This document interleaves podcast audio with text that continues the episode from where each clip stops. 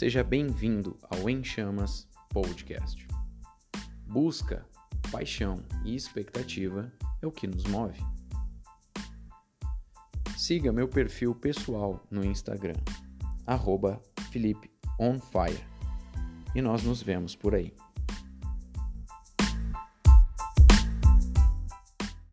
Então, nessa manhã, queria que você abrisse a tua Bíblia em João, no capítulo 12.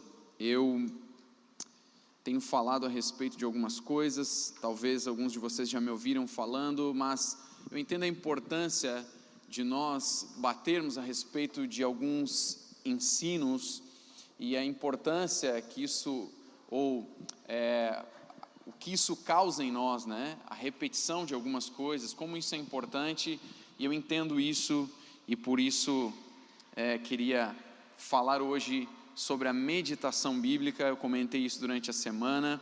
Eu queria hoje retomar esse assunto porque entendo como algo vital e de extrema importância para a igreja. A meditação bíblica. Estou tentando aproximar mais o microfone porque o Natan briga comigo que eu falo com o microfone muito longe. Né? Então, em João, no capítulo 12, no versículo 44, se você tiver a tua Bíblia e se você puder anotar algumas coisas, aquilo que o Senhor for falando contigo, anote. Em João 12,44 diz: E Jesus clamou, dizendo: Quem crê em mim, crê não em mim, mas naquele que me enviou. E quem vê a mim, vê aquele que me enviou. Eu vim como luz para o mundo, a fim de que todo aquele que crê em mim não permaneça nas trevas. Se alguém ouvir as minhas palavras e não as guardar, eu não o julgo porque eu não vim para julgar o mundo e sim para salvá-lo. Preste atenção no versículo 48: Quem me rejeita e não recebe as minhas palavras, tem quem o julgue, a própria palavra que falei, essa o julgará no último dia. Porque eu não falei por mim mesmo, mas o Pai que me enviou, esse me ordenou o que dizer e o que anunciar. E sei que o seu mandamento é a vida eterna. Portanto, as coisas que eu digo, digo exatamente assim como o Pai me falou. Senhor, em nome de Jesus, nós liberamos espaço, ao mesmo tempo libera a sabedoria do alto sobre nós. Em nome de Jesus. Amém. Sabe, quando Jesus está dizendo que as coisas que eu ensinei, eu não ensinei por mim mesmo, mas eu ensinei ou eu disse tudo o que o Pai me ensinou, ou o que o Pai me disse para eu dizer, por sua vez. Em outro momento, Jesus diz: O meu ensino não é meu, e sim daquele que me enviou. Significa que cada uma das suas palavras tem vital importância e carregam esse peso de serem palavras que saíram da boca de Deus. O Senhor Jesus lembra Deuteronômio quando ele está ali no deserto e ele diz ao diabo: Nem só de pão viverá o homem, e sim de toda a palavra que procede da boca de Deus. Portanto, numa manhã como essa, quando abrimos a Bíblia e citamos os ensinos e as doutrinas do Senhor Jesus, nós estamos citando os ensinos, as doutrinas que vieram diretamente da boca de Deus. Se o Senhor Jesus disse o meu ensino não é meu, e sim daquele que me enviou. Posteriormente, ele diz aos discípulos, e eu me incluo nisso e você também. Ele diz: Assim como o Pai me enviou, eu os envio. Significa que tudo aquilo que você ensina, quando você abre a Bíblia e você ensina as doutrinas de Jesus, você está ensinando as palavras daquele que enviou você. E aquele que enviou você foi enviado pelo Pai. Em última análise, o que você ensina é o que saiu da boca de Deus. Em última análise, quando abrimos a Bíblia, a palavra de Deus, você está consumindo, você está comendo as palavras de Deus. O profeta disse: Achadas as tuas palavras, logo as comi. Logo, quando ele diz isso, o que, que ele está dizendo em outras palavras, eu as interiorizei. Aqui estão as palavras, assim que eu as encontrei, eu coloquei essas palavras dentro de mim. Eu falei um pouco sobre a lei de Moisés e agora que nós estamos sobre a lei de Cristo. nós não estamos sem lei, nós estamos debaixo da lei de Cristo no ministério do Espírito. Quem pode dizer amém para isso? Nós estamos sob a lei de Cristo. Paulo fala isso, ele diz: Eu não estava sem lei, eu não estou sem lei, mas eu estou debaixo da lei de Cristo. E um resumo: o que é a lei de Cristo são exatamente seus ensinos, as suas doutrinas, os seus princípios e os seus valores. Esse ensino que veio do Pai é agora a nossa lei. Nós estamos debaixo da lei de Cristo. E não há forma melhor de você compreender, eu tenho dito isso, a lei, ela é o conteúdo e a mentalidade por trás da lei, ou seja, como a lei funciona, o modo, a maneira, a forma dessa lei é o sacerdócio. Lá em Hebreus capítulo 7, verso 12 disse, diz que houve uma mudança de sacerdócio, portanto, é necessário mudança de lei. Agora o sacerdote, o nosso sumo sacerdote é Jesus, e quando Jesus assume esse sacerdócio, então há uma mudança de lei, e isso fica muito claro nos seus ensinos. Lá no Sermão do Monte ele diz: ouvistes o que foi dito na lei, é, amarás o teu irmão, odiarás o teu inimigo, e ele diz: Eu, porém, vos digo. Amem aqueles que vos perseguem, orem pelos seus inimigos. Jesus está redefinindo as coisas, está redefinindo a lei, ele está dizendo agora, na minha lei, vai funcionar assim. E quando você presta atenção no conteúdo, você entende o sacerdócio, que é a mentalidade por trás dessa lei. E lá em Romanos, Paulo diz que há uma mentalidade do Espírito e que nós precisamos compreender essa mentalidade. Por que, que isso é importante? Porque tem muito crente que, quem sabe hoje, vive a nova aliança, está em Jesus, mas a mentalidade ainda é uma mentalidade da lei. É uma mentalidade lá, tipo olho por olho, dente por dente e nós precisamos compreender que por trás da lei de Cristo existe uma forma de operar, existe uma mentalidade. Por isso que Paulo continua em Romanos 12, ele diz: Não vos amoldeis ao mundo, mas transformai-vos pela renovação da vossa mente, com a ajuda do Espírito Santo há uma mudança de mentalidade. Eu assumo a mentalidade do Espírito. Como que eu consigo compreender tudo isso? Bom, legal, Felipe, eu estou entendendo o que está falando, mas como é que eu faço para compreender isso? A melhor forma é os ensinos de Jesus. Porque quando eu presto atenção naquilo que ele ensina, eu consigo entender a mentalidade que está por trás. Quando Jesus, eles colocam diante dele aquela mulher pega em adultério, eles dizem, mestre, na lei está escrito, essa mulher foi pega em flagrante adultério, e na lei de Moisés está escrito que ela deve ser apedrejada. Mas a lei, tanto em Deuteronômio quanto em Levítico, dizia que tanto o homem como a mulher deveriam ser apedrejados. Por que, que só a mulher foi colocada diante de Jesus? Né? Então, é, eles tentavam dar um jeito né, na lei, entre aspas. Aí colocaram aquela mulher, vocês conhecem a sequência do texto, aquele que não tiver pecado que atira a primeira pedra, eles vão saindo um por um, dos mais velhos aos mais novos, até que não fica ninguém. E Jesus diz: Mulher, onde estão os teus acusadores? Não ficou ninguém. Não disse ela, ele diz: Eu também não te condeno, vá e não peques mais. Jesus está demonstrando a mentalidade que há por trás agora da lei de Cristo, o amor, a misericórdia. Tanto é que ele responde isso aos fariseus. Ele diz: Vão e aprendam o que significa misericórdia quero, e não sacrifícios. Então, quando você presta atenção no conteúdo, você percebe a mentalidade por trás da lei, e não há lugar melhor, ou não há maneira melhor de fazer isso do que a meditação bíblica. Quando você medita na palavra de Deus, e eu digo meditação bíblica, porque eu não estou falando de nenhum outro tipo de meditação. Eu não estou falando da meditação oriental, ocidental, seja lá o que for. Eu estou falando de meditação bíblica. Diga comigo, meditação bíblica. Eu estou falando de meditarmos na palavra de Deus. Quando você medita, você faz o que o profeta disse: achadas as tuas palavras, logo as comi. Eu encontro as tuas palavras e agora eu interiorizo isso. Ela vem para o meu interior, para o meu espírito, no meu coração, no mais profundo do meu ser, eu coloco a tua palavra. Quando você medita na palavra, você consegue compreender a mentalidade que há na lei de Cristo. Então você opera de acordo com a vontade de Deus. Você consegue viver o teu chamado, o teu propósito nesse mundo. Nem todos aqui, quem sabe, vão exercer cargos eclesiásticos, os pastores, líderes na igreja, mas todos têm um chamado maior do que a própria profissão. Não importa qual é a tua profissão, não importa o que você faz, mas você tem um chamado maior que é resplandecer em um mundo de trevas. Você é a luz do mundo agora. Você é o sal da terra.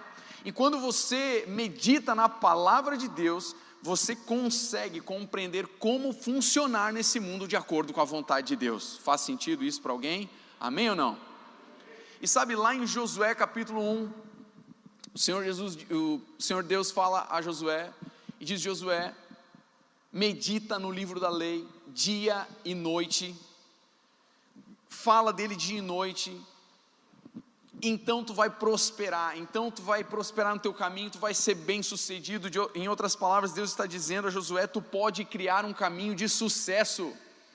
Josué, tu pode ser um sucesso. Josué, tu pode prosperar. É claro que Deus não está falando ali de prosperidade financeira, mas Deus está falando de uma prosperidade interior e claro que Deus pode te abençoar em todas as áreas da tua vida, mas acima de tudo, o que Ele quer é que você compreenda qual é a sua mente e o seu coração, para que você funcione de acordo com a vontade dEle. O resto é o resto, o resto Deus faz, o resto Deus te abençoa. Não é o que Jesus disse: buscar em primeiro lugar o reino e a sua justiça. As demais coisas Ele vai, Ele vai funcionar, Ele vai resolver. Então, Deus está dizendo: medita no livro da lei dia e noite. Lá em Salmos, no capítulo 1, abre aí comigo Salmos 1.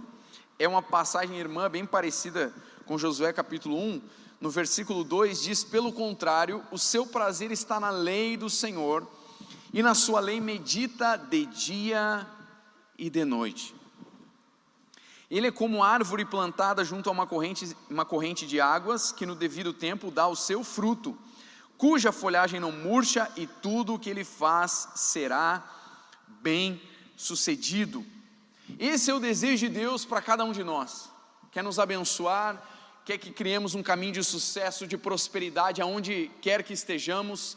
Não estou falando de prosperidade financeira, mas estou falando de uma prosperidade interior em um momento de crise como esse, em um momento de dificuldade, as pessoas estão entrando, quem sabe, às vezes em depressão, em ansiedade, uma série de coisas, mas nós estamos, aqueles que estão meditando na lei, aqueles que estão compreendendo a mentalidade de Deus que há na lei de Cristo, eles estão plantados como junto a uma corrente de águas, o vento está forte, as coisas estão acontecendo, mas nós continuamos florescendo porque nós estamos bebendo de uma fonte inesgotável. Então, quando nós meditamos na palavra de Deus, isso abre um caminho para nós. Compreendemos a mentalidade e vivemos de acordo com a vontade de Deus. Amém? Eu queria falar sobre as fases da meditação bíblica.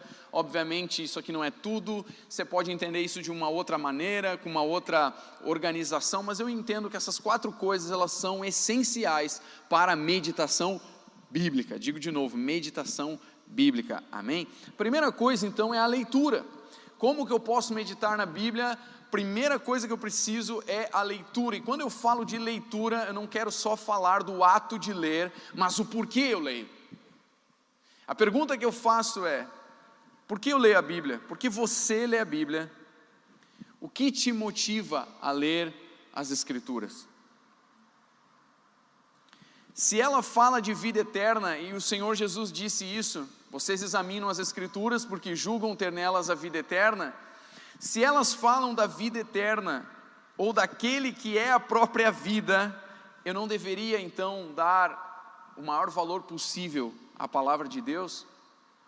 Que valor eu dou à palavra de Deus? E nós hoje temos uma liberdade, temos Bíblias para tudo que é tipo e gosto, né? as capas, enfim, a Bíblia física, você tem Bíblia digital, você tem um acesso hoje no Brasil enorme às Escrituras, à palavra de Deus. Que valor nós damos a isso? Você vai a lugares onde a igreja é perseguida, os crentes arrancam páginas da Bíblia, cada um lê um, um, uma semana um trecho, entrega para o outro, tem que ser tudo escondido. E eles amam as Escrituras, eles decoram as Escrituras, porque eles não têm o tempo todo junto com eles. E o que nós estamos fazendo com a nossa Bíblia? Nós damos valor à palavra de Deus. Se Jesus disse: O que eu ensino para vocês não é meu, mas vem do Pai, significa que tudo que está aqui, que é doutrina, ensino de Jesus, é um ensino que vem direto da boca de Deus. Que valor que eu dou para isso daqui? Está lá tirado na minha estante, está tendo poeira. Ah, eu, eu leio de vez em quando, está aberto lá no salmo tal. Não, não, isso aqui foi feito para você comer, para você interiorizar isso, para você conhecer isso daqui. Sabe, isso aqui foi feito para você mergulhar, há um mar de conhecimento. Tem algo que, que me deixa inquieto. Estava lendo esses dias João capítulo 6, eu estava vendo o ensino denso do Senhor Jesus ali em João 6, ele fala tanta coisa, e é tão profundo, é denso as coisas que ele fala, é aquele ensino que no final vários se escandalizam, e ele pergunta depois para os seus discípulos: vocês também querem ir embora? E aí, e aí Pedro responde: Para quem iremos, Senhor, se só tu tens as palavras de vida eterna? E sabe, é um ensino tão profundo, mas às vezes a gente passa correndo, a gente acha que Jesus está falando tudo a mesma coisa, mas a pergunta que eu faço é: será que cada palavra de Jesus não é importante? Cada frase, cada parágrafo não é importante? Será que eu não devo prestar atenção, anotar, pensar sobre cada palavra que está sendo dita? Ou eu vou lendo correndo como uma leitura dinâmica? Sabe, o que o Senhor espera de nós é isso. Eu confesso que eu tenho uma certa não é uma implicância, não vejo problema, mas sabe aquele negócio, ah, vou ler a Bíblia inteira em um ano. Tudo bem se você quer ler a Bíblia inteira em um ano, não estou dizendo que há um problema, mas o meu problema é que a gente não lê a Bíblia correndo, mas que nós venhamos a meditar no que a gente está lendo. Porque senão fica uma leitura dinâmica, você lê correndo, mas você não entendeu nada. Que, que, como que você vai compreender isso se não há um tempo de meditação na palavra de Deus? Eu quero chamar a atenção para isso. Qual é o valor que nós damos porque eu leio, o que me motiva? Lá em Mateus, no capítulo 13, o Senhor Jesus diz assim, versículo 44: O reino dos céus é semelhante a um tesouro escondido no campo, que um homem achou e escondeu. Então, transbordante de alegria, vai, vende tudo o que tem e compra aquele campo. Quando Jesus está dizendo, toda vez, note isso aqui, toda vez que Jesus disser, o reino dos céus é semelhante, e ele começa a contar uma parábola, o que, que ele está querendo ensinar? Ele está querendo dizer: a mentalidade do reino funciona assim. No reino é assim que pensamos. No reino é assim que funcionamos. Então ele está dizendo: o reino de Deus é semelhante a um homem que encontra um tesouro num campo. E ele entende esse tesouro, eu vou usar aqui a palavra de Deus como esse tesouro, pode ser? Amém? Você considera isso aqui um tesouro? Amém? Isso aqui fala do reino de Deus, a Sua palavra. Eu encontrei a Sua palavra, isso aqui é um tesouro, eu vendo tudo que eu tenho por isso daqui. Será que o crente hoje, ele, ele dá valor à palavra? Porque eu leio a palavra de Deus. O que, que me motiva? Isso aqui é importante. O grande mandamento: amarás o Senhor teu Deus de todo o coração, toda a alma, todo entendimento, todo poder, toda força. O primeiro grande mandamento tem a ver com amar a Deus. Sabe o que Jesus diz em João 14, 21? Aquele que tem os meus mandamentos e os guarda, esse é o que me, me ama. O grande mandamento é amar a Deus e Jesus, Senhor Jesus, liga isso a guardarmos a Sua palavra. Então, assim, se eu venho numa reunião como essa, eu digo, Jesus, te amo, te amo, te amo, não tem problema falar isso. Mas isso só é verdade se eu guardo a sua palavra. Ah, Jesus, eu quero te amar mais. Ele vai te responder, então guarda mais a minha palavra.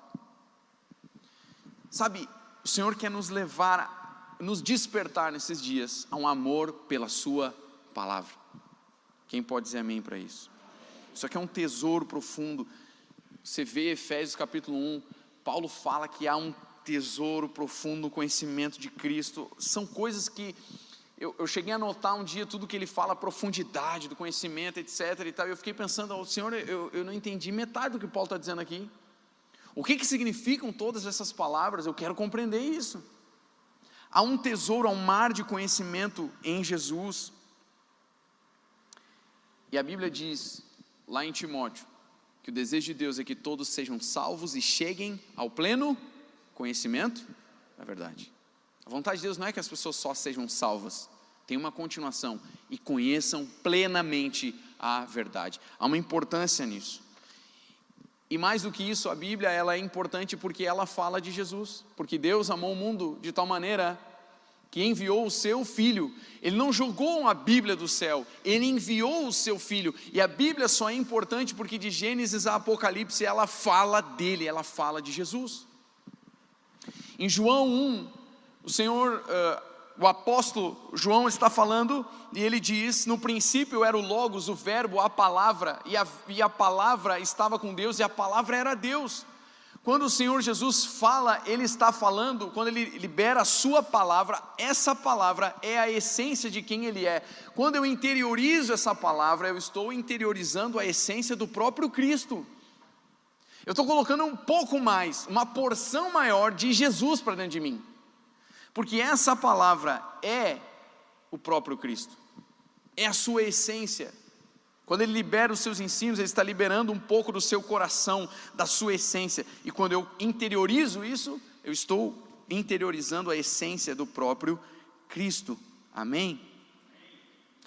Cada palavra que ele disse é importante, nenhuma delas, nenhuma delas é solta ao vento, foi dita por acaso. Por isso, eu quero te incentivar e te encorajar a prestar atenção a cada palavra da Bíblia. Preste atenção, anote, medite. É como se você estivesse diante de uma piscina olímpica. Mergulha, vai lá fundo, te aprofunda. Eu creio que é importante em dias como esse de nós cavarmos mais profundo em algumas coisas. Às vezes nós queremos saber de tudo um pouco, né? A gente quer saber um pouquinho de tudo, a gente vê vídeos sobre tudo. Mas sabe, acho que não é tempo só de você ver um vídeo, não tem problema de ver o vídeo, mas é tempo de você descobrir por você mesmo, abrindo a Escritura e te aprofundando em Deus. Aquilo que o Senhor vai falar diretamente contigo no teu espírito, amém? Eu creio na palavra de Deus, ela, eu creio na inerrante, infalível e inspirada palavra de Deus. Quem pode dizer amém para isso? Você quer dizer isso aí comigo? Diga, eu creio na inerrante, infalível e inspirada palavra de Deus. A palavra de Deus foi escrita por homens? Sim, mas ela mesma diz: homens santos, inspirados por Deus. Eles escreveram cada palavra que nós temos aqui. Então a primeira coisa é, é, a leitura, mas é, quando eu digo leitura, o apreço, o amor, o apego, o carinho que eu tenho pela palavra de Deus. A segunda coisa, o segundo aspecto da memorização bíblica ou da meditação bíblica é a memorização. Diga comigo, memorização. Em João 14, 21, Jesus diz então: aquele que tem os meus mandamentos, ou seja, aquele que tem, aquele que de alguma forma tem interiorizado, de alguma forma ele conhece, de alguma forma está nítido, está latente na sua mente, no seu coração, esses ensinos. E sabe esse processo de guardar, mesmo que a ideia central do texto é o início pela busca da compreensão. Quando eu falo em memorização, talvez você, como eu, tenha dificuldade de memorizar todo o texto, cada palavra. Mas não, não te preocupa, não é sobre isso que eu estou falando, mas é memorizar pelo menos a ideia central do texto, a ideia central do livro, o que está sendo dito, qual é a ideia central? De manhã abri a palavra, comecei a ler João 6, tá, o que, que o Senhor Jesus está dizendo em João 6? O que, que ele está ensinando? Qual é a essência do ensino? Essa memorização é quando você começa a interiorizar a palavra de Deus. Ela sai da, das páginas da Bíblia e ela começa agora a habitar o teu interior. E durante o dia você está lá trabalhando, não importa a tua função, o que você faça, você está lá trabalhando, mas você volta, aquele ensino que você leu de manhã, você relembra, ah, não me lembro cada palavra, mas eu lembro que o Senhor está falando sobre esse tema. É sobre isso eu anotei uma palavra importante, eu me lembro, é tal palavra, isso é importante, você começa a memorizar, começa agora a sair das páginas da Bíblia e passa a habitar o teu interior. A memorização ela é o esforço por reter as escrituras, é um processo repetitivo para interiorizar a palavra. Lá no Salmos 119 e no versículo 11 diz: guardo a tua palavra no meu coração. A palavra agora está interiorizada, ela não está só nas páginas da Bíblia, mas ela está no meu coração, no meu interior, eu estou colocando as tuas palavras no meu interior. É o processo repetitivo para interiorizar a palavra. Isso aqui é importante. Eu tenho como um hábito, claro que é um hábito meu, não significa, mas eu tenho como um hábito repetir, por exemplo, se eu estou lendo o livro de João, eu repito várias e várias vezes durante a semana, eu fico lendo, relendo, lendo e relendo João várias e várias vezes até me cansar. Por quê? Porque esse processo repetitivo faz com que eu consiga memorizar, me lembrar sobre o que o Senhor está falando, o que o apóstolo está ensinando, que registro ele está fazendo. Eu consigo começar agora a lembrar, mesmo com a Bíblia fechada, eu começo a lembrar sobre o que o texto está falando. Esse processo de memorização é importante. Estou falando de meditação bíblica, é o valor que eu dou, apreço à leitura, e agora eu começo a memorizar o texto. Você sabe que em vários lugares, principalmente no Oriente, era comum que os crentes memorizassem livros inteiros da Bíblia.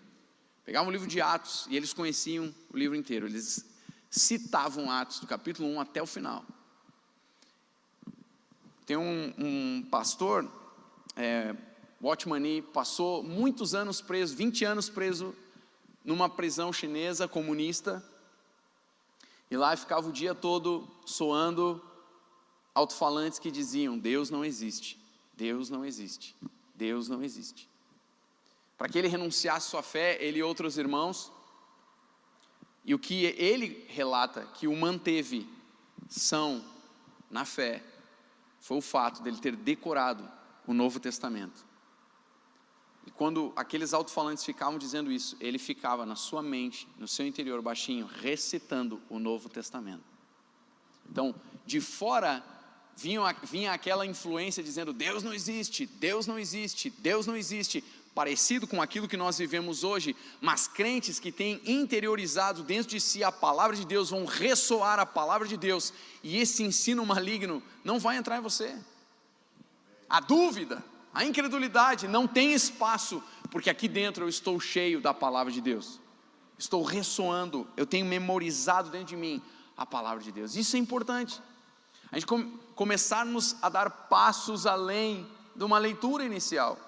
Agora memorização, processo repetitivo para interiorizarmos a palavra de Deus. Sabe, é legal quando você, quem sabe, vai se deitar para dormir.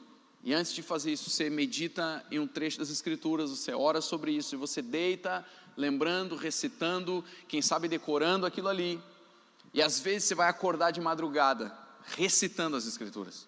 Você vai acordar de madrugada orando ou recitando as Escrituras, e isso é tão bom, porque você vai ver que você sai de uma vida, quem sabe, cristã, que dependia mais de terceiros da igreja, do pastor, de um líder, e você agora começa a ter uma comunhão mais íntima, profunda com a palavra de Deus, com uma vida de oração e, consequentemente, com o próprio Deus. E você começa a se tornar um com Ele, há uma simbiose, esse ensino, ele passa a se tornar parte de você. Quando eu disse que você está interiorizando a essência de Jesus, você está se misturando, você está agora se tornando um com Ele, com a Sua palavra. Isso aqui tem um valor gigantesco. Então, a leitura e a memorização. A terceira coisa é revelação. Diga comigo, revelação. A revelação ou a iluminação do Espírito. Lá em Hebreus, no capítulo 6, Hebreus no capítulo 6, no versículo 4, diz: É impossível, pois, que aqueles que uma vez foram iluminados, provaram o dom celestial, se tornaram participantes do Espírito Santo, provaram a boa palavra de Deus e os poderes do mundo vindouro e caíram, sim, é impossível outra vez renová-los para arrependimento, visto que de novo estão crucificando para si mesmos o Filho de Deus, expondo-o à zombaria. O escritor aos Hebreus está falando que é impossível trazer de novo alguém ao arrependimento, alguém que foi iluminado pelo Espírito, participou do Espírito Santo, participou do poder sobrenatural do Reino de Deus e de forma consciente rejeita isso. Ele está então crucificando de novo o Senhor Jesus. Ele não está falando daquele, daquela pessoa que veio à igreja, deixou de vir e depois voltou. Ele está dizendo é impossível renová-lo para arrependimento. Quem sabe você vai dizer, mas eu conheço alguém que veio à igreja, aceitou Jesus, depois saiu, ficou um ano fora e depois voltou. Então essa palavra aqui não, não, não é verdade. Claro que é verdade, porque ela não está falando de, dessa pessoa. Ela está falando de alguém que foi iluminado, compreendeu o Evangelho, participou do Espírito Santo. É alguém que sabe o que está escrito aqui, compreendeu e mesmo assim rejeitou. É dessa pessoa que está falando. Muitas pessoas vêm à igreja, mas não significam que ainda que já foram iluminados, que já compreenderam realmente o evangelho. Isso aqui é importante. Jesus fala em João 6, ele diz: "Só vem a mim aqueles que o Pai me enviou". Ou seja, pessoas que já estão predispostas, sendo trabalhados pelo Espírito Santo, iluminados pelo Espírito Santo, então eles vão a Jesus. Há um trabalho do Espírito Santo em nos iluminar. Lembra, 2 Coríntios, capítulo 4, verso 4, o Deus deste século tem cegado o entendimento dos incrédulos, para que não lhes resplandeça a luz do evangelho da glória de Cristo. O diabo trabalha para que as pessoas não sejam iluminadas, para que não compreendam o evangelho. Ao mesmo tempo, ou do outro lado, o Espírito Santo quer nos iluminar quando lemos as Escrituras. O diabo conhece a Bíblia, muito melhor que cada um de nós, ele viu ela sendo escrita. Conhece cada palavra, a prova é que ele cita ela para Jesus. Quem lembra disso lá no deserto, ele cita as Escrituras de Jesus, está escrito. Ele cita os salmos ao Senhor, ele conhece as Escrituras, qual é a diferença? A nós foi dado revelação do Espírito. O diabo não tem revelação do Espírito, nós temos iluminação, revelação do Espírito. Então é importante que na meditação bíblica você conte com a iluminação do Espírito. Ore, diga Senhor, me ilumina, me faz compreender pelo teu Espírito as tuas palavras. Lá em 1 Coríntios capítulo 2, Paulo fala que existe uma sabedoria humana e a sabedoria de Deus, e o conhecimento de Deus não vai ser comunicado a você na tua cabeça, na tua mente, ele vai ser comunicado no teu espírito através da iluminação do Espírito Santo. Então é importante que o cristão saiba que precisa da revelação e da iluminação do Espírito Santo. Você pode dizer amém para isso?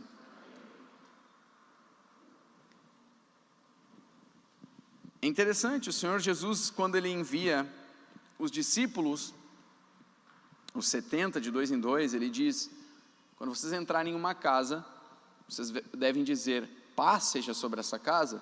Ele diz: se houver ali um filho da paz, a paz repousará naquele lugar, sobre ele, mas se não, ela voltará sobre vocês. Quando Jesus está dizendo isso, o que ele está dizendo? Existem pessoas que eu já estou iluminando, que eu já estou trabalhando pelo Espírito Santo. Então vocês vão chegar em um lugar, vocês vão dizer, paz seja sobre esse lugar, e o Espírito Santo, que é a pomba, a paz, vai repousar sobre essas pessoas, ou seja, pessoas que já estão sendo iluminadas, trabalhadas pelo Espírito Santo. Quando eu digo isso, eu não estou falando de predestinação, eu estou falando da forma de operar a mentalidade por trás, então, agora da lei de Cristo.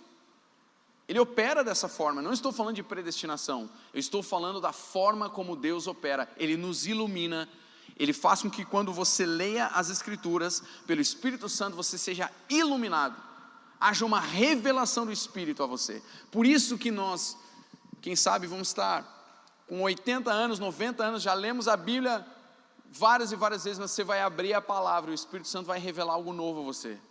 A mesma palavra, está ali há quantos anos? Mas você vai abrir e vai haver iluminação, revelação. Amém ou não? Então, é importante que você faça isso, que você tenha essa prática de interiorizar a palavra em espírito de oração, dizendo: Espírito Santo, fala comigo, me ilumina, revela a minha palavra, me explica, me ensina, e Ele vai fazer isso. Amém? E por último, a prática, diga comigo, prática. A prática é importante você ler com apreço, com valor, você memoriza, você começa a interiorizar, você busca revelação iluminação do Espírito e você pratica. É um, é um processo completo. Não, não basta ler, tem que memorizar. Não basta memorizar, tem que haver revelação. Não basta ver só revelação, tem que colocar em prática. Para que o processo seja completo, a compreensão seja completa. Eu usei um exemplo. Quantos aqui já pegaram uma receita na internet, foram fazer uma receita de bolo, de pão, seja lá o que for, mas não ficou igualzinho a foto? Por que não ficou tão legal a foto? É? Porque muitas vezes na hora da prática o forno esquenta de forma diferente. Quem tem um forno em casa que um lado esquenta mais que o outro, o fundo mais que a frente, tem alguém assim? Não. Né? Tem alguns fornos que é assim. Na hora da prática, o assador do churrasco. Todo mundo tem uma teoria, sim ou não? O assador tem um jeito de assar, cada um tem a sua teoria, a sua maneira de assar, mas muda a churrasqueira.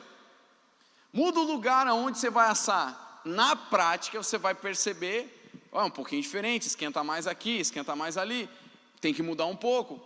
Levanta a carne, baixa a carne, faz assim, faz assado. Na prática você consegue ter uma real compreensão de como as coisas funcionam. Faz sentido, sim ou não?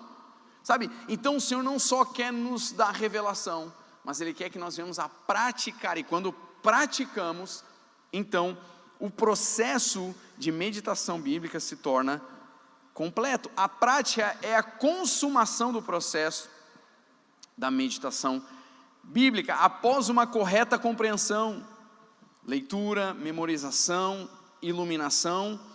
Eu não vou ter uma prática deformada pela falta de conhecimento, pelo contrário, eu vou ter uma prática saudável, porque fui iluminado, e na prática eu tenho então total compreensão, completa compreensão. O Senhor Jesus disse lá em Mateus 22, 29, aos saduceus: Vocês erram por não conhecerem as Escrituras e nem o poder de Deus. Significa, o erro não é só pela falta de conhecimento ou da memorização das Escrituras, mas o erro é também por não conhecer o operar do poder de Deus. Não basta só ser um teórico, ter toda a Escritura aqui dentro, eu preciso começar a praticá-la para que eu tenha total compreensão. Eu já vi pessoas fazendo as asseverações graves, né? É assim que funciona, tá, Mas quando você vive a prática, você percebe, olha, não é bem assim. Você consegue na prática perceber realmente o que o texto quis dizer. Então é importante que o processo seja completo. Eu preciso conhecer, eu preciso ler, memorizar, ter a iluminação, mas eu preciso praticar para que o processo então ele seja completo. Amém ou não? Mais que o texto é fundamental, é importante que eu tenha familiaridade, que eu tenha conhecimento do poder de Deus, o agir sobrenatural do Espírito Santo. A prática, ela encerra esse processo, ela encerra esse ciclo, trazendo então plenitude ao processo. E sabe quando você olha o tempo todo os ensinos do Senhor Jesus, também o apóstolo Paulo, principalmente, ele demonstra a importância do povo de Deus crescer no conhecimento de Deus, crescer no conhecimento das Escrituras e no poder de Deus. Que sejamos um povo que ama a palavra de Deus, que ama as Escrituras e que também pratica e conhece, tem familiaridade com o poder de Deus, com o agir de Deus. Que sejamos um povo completo, maduros, perfeitos na fé. Paulo fala em Efésios que nós devemos chegar à maturidade, à medida da estatura de Cristo, a varão perfeito. Ou seja, existe um processo de crescimento até que eu chegue à plenitude, e eu tenho certeza absoluta de que nesse processo passa a meditação bíblica. Nós precisamos meditar na palavra de Deus, mais do que ler, ler com apreço ler com devoção, ler com amor as Escrituras. Eu gosto muito de falar de avivamento, estou estudando de novo sobre os avivamentos, o Senhor tem me levado a isso. Mas avivamento, dentre outras coisas, é um despertamento da igreja pelo amor às Escrituras. É um despertar da igreja por voltar às verdades bíblicas. Um despertar da igreja de não aceitar qualquer tipo de doutrina e ensino, a menos que seja bíblico. É um despertar da igreja para que, que nós nos tornemos bereanos.